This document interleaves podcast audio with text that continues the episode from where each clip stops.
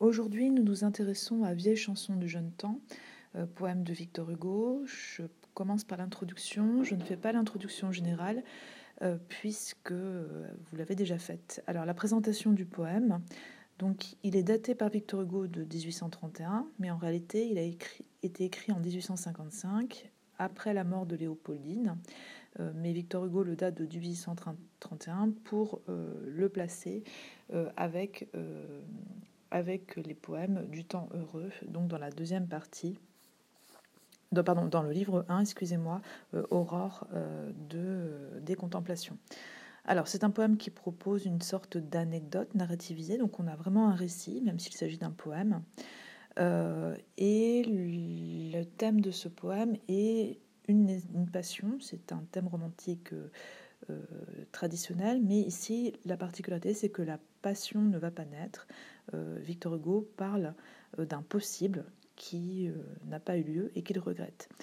On a donc un poème lyrique, mais avec une dimension ironique. C'est un récit qui progresse de deux façons, par la progression dans l'espace, donc dans le bois, et sorti du bois, et par la progression dans le temps.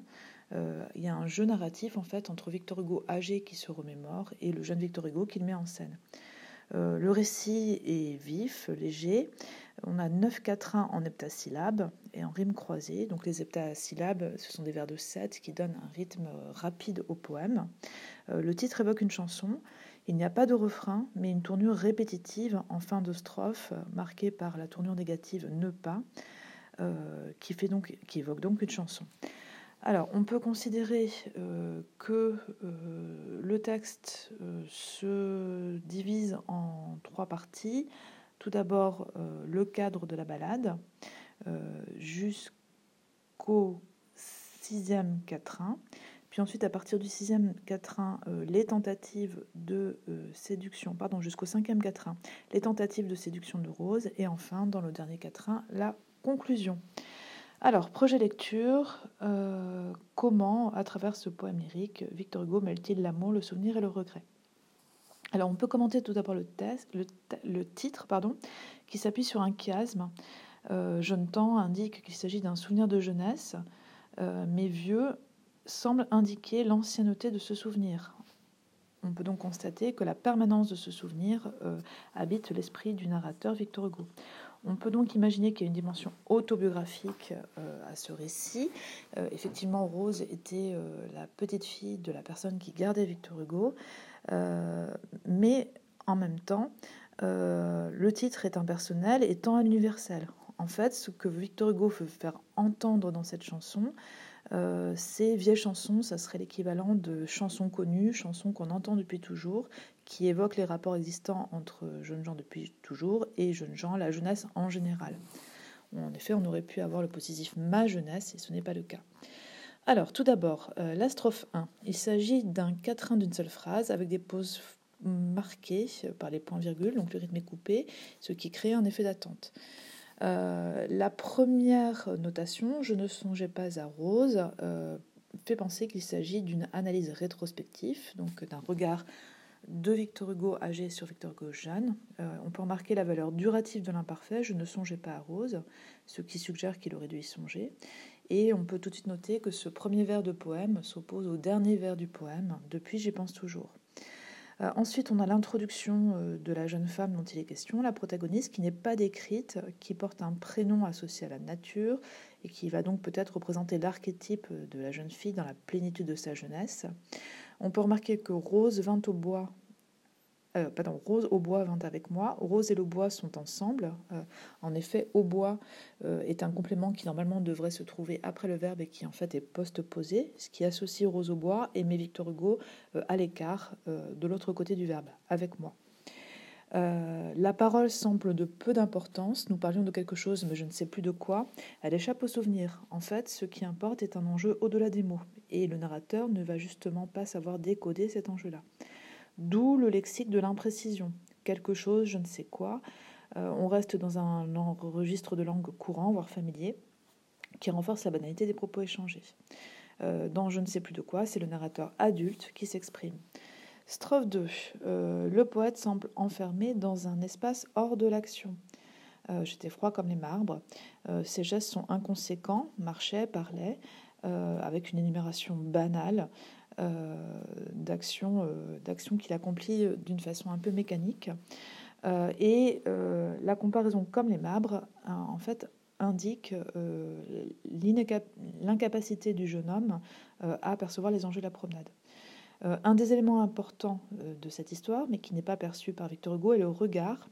Euh, le regard qui parle, son œil semblait dire on a ici un nipalage, donc une figure de style qui consiste à rapporter à certains mots d'un énoncé ce qui devrait logiquement être attribué à d'autres. Ici, l'œil remplit la fonction de la bouche, celle de la parole. Et en fait, finalement, l'enjeu de cette promenade est posé dans la question en fin de vers. son œil semblait dire après. Alors, euh, cette question est efficace, très courte, elle tient en un seul mot, après, et euh, ça crée une attente qui euh, n'est pas perçue par le narrateur, mais qui est perçue par le lecteur. On a donc une forme de complicité qui s'instaure entre le lecteur qui, lui, est au courant des intentions de Rose, et le jeune Victor Hugo qui, lui, ne la comprend pas. on peut aussi remarquer que après est une figure de style qui est une aposiopèse, euh, c'est-à-dire une interruption brusque dans une prise de parole qui traduit une demande, mais qui n'a pas besoin d'être prolongée pour être comprise. Dans la strophe 3, euh, la nature est décrite dans cette strophe euh, et elle représente en fait un abri pour les amoureux. Elle est personnifiée. Le taillis offrait ses parasols, donc avec pardon la rosée offrait ses parasols, le taillis ses parasols. Donc la rosée et le taillis sont personnifiés avec le verbe offrir. Euh, et on peut remarquer que la sensualité de la nature est mise en valeur par les allitérations en L, R, S. Euh, en fait, dans tout le poème, dès qu'on aura une évocation de la nature, on aura des allitérations pour renforcer un peu l'harmonie, la musicalité en de cette nature. Euh, le jeune homme, lui, est indifférent euh, aux appels de cette nature qui euh, offre des, endroits propices aux amoureux. Par exemple, les parasols, le, le taillis, ça va être un endroit un peu à l'abri des regards pour être tranquille. et on peut remarquer que le narrateur continue à fonctionner de façon mécanique, j'allais, j'écoutais, et qui n'est pas sensible à l'invitation des oiseaux et il est en décalage euh, avec, euh, avec le personnage de Rose qui écoute les rossignols alors que lui écoute les merlets. Ils n'entendent pas en fait le même chant. Euh, strophe 4. Alors, elle est composée de deux phrases avec des constructions syntaxiques en parallélisme. et en fait, vers 13 et 14, le parallélisme souligne l'opposition entre l'humeur renfrognée euh, de euh, Victor Hugo jeune, Moi 16 ans, l'herbe rose, et euh, l'aspect séducteur ou séduisant de Rose, elle, vint, ses yeux brillaient. Donc on a donc un portrait avec des qualificatifs très brefs, en parallélisme, des deux protagonistes de l'histoire. Chacun décrit à son tour par une caractéristique principale en opposition. Donc moi, elle en opposition, euh, Morose brillait en opposition, chantait, sifflait en opposition.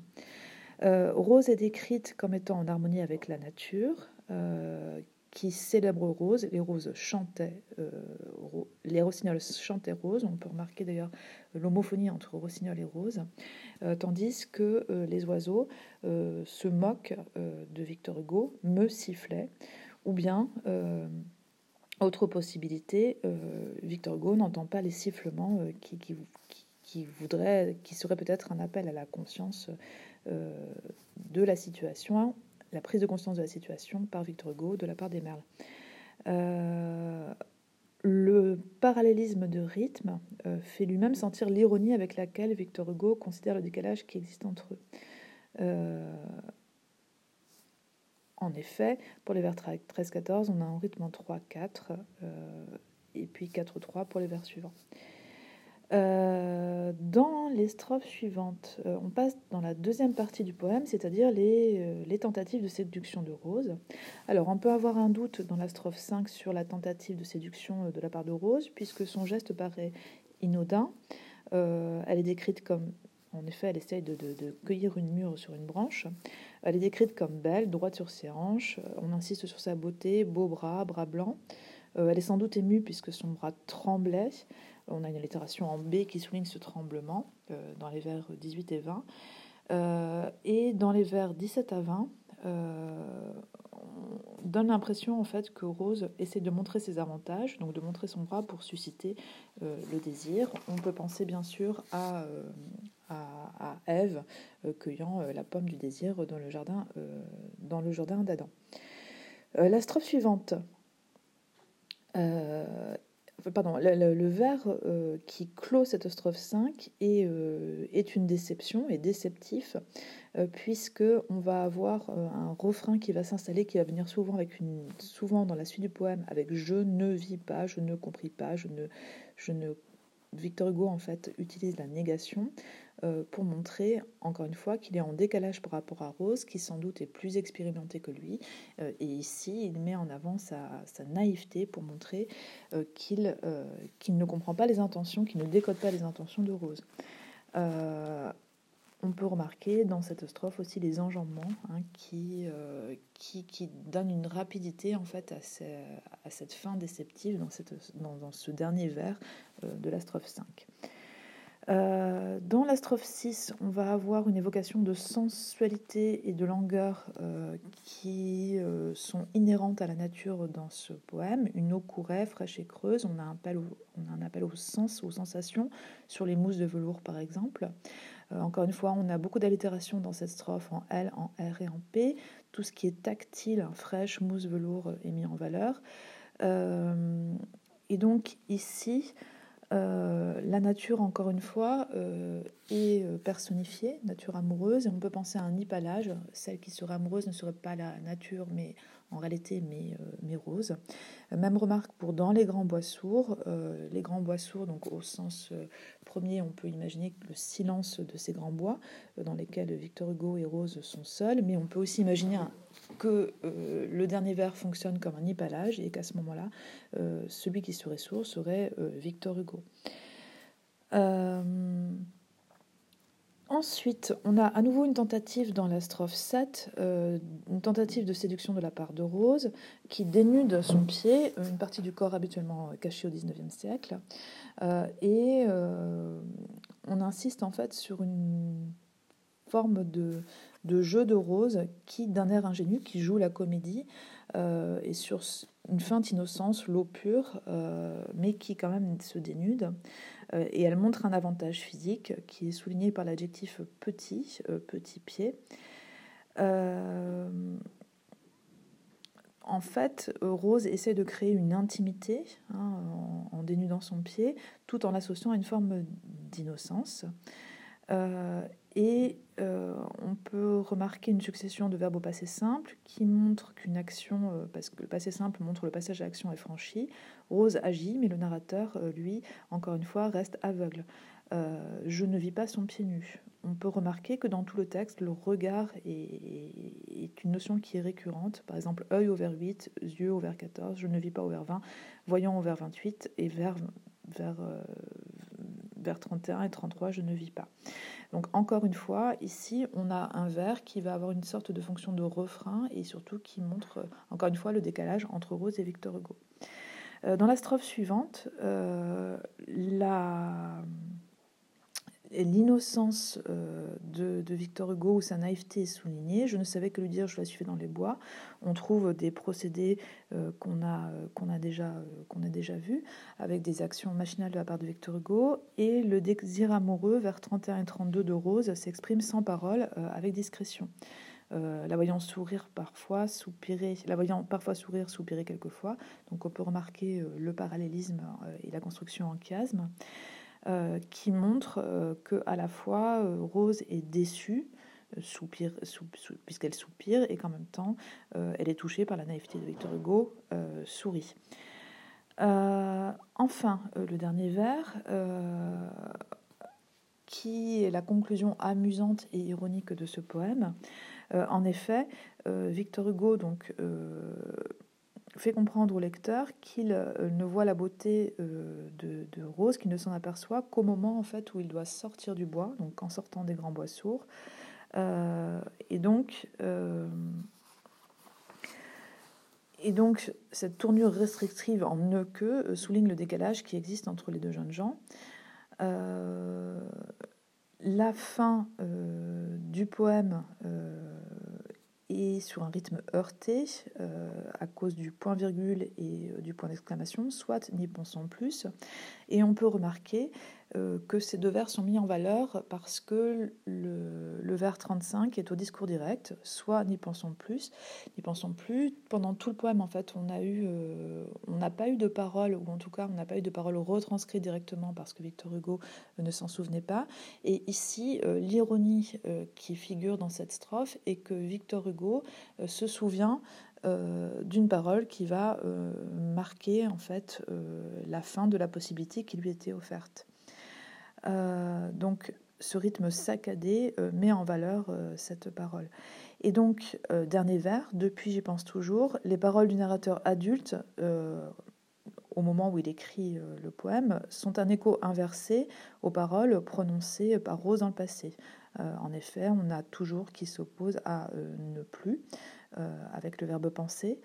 Euh, et on peut remarquer la valeur durative du présent intemporel, sans limite, depuis j'y pense toujours, euh, qui va montrer euh, que Victor Hugo est hanté par ce souvenir. Et donc en fait, on a un poème amusant et eh bien, qui raconte une histoire, un souvenir, mais avec légèreté. En conclusion, donc, ce poème est amusant et étrange parce qu'il raconte une histoire d'amour qui aurait pu avoir lieu le narrateur euh, adulte se moque de son aveuglement et de sa naïveté, ce qui crée le, sourire. Il a quand même un rôle valorisant, celui de séducteur malgré lui. C'est un texte qui a une dimension lyrique, euh, par laquelle Victor Hugo se plaît à retrouver des souvenirs pleins de fraîcheur et d'innocence. Euh, il peut ainsi revivre, grâce à l'écriture, eh bien, l'innocence de sa jeunesse, et d'une certaine façon, en écrivant Victor Hugo âgé, retrouve Victor Hugo jeune. Euh, on peut remarquer en ouverture que ce poème fonctionne un peu à la façon d'une fable, puisqu'en fait il y a une moralité à en tirer. Euh, en effet, c'est un poème qui induit une forte connivence avec le lecteur, un jeu avec le lecteur, et peut-être que cette moralité pourrait euh, reposer, pourrait consister en un rappel de, du carpe diem, profiter du moment présent.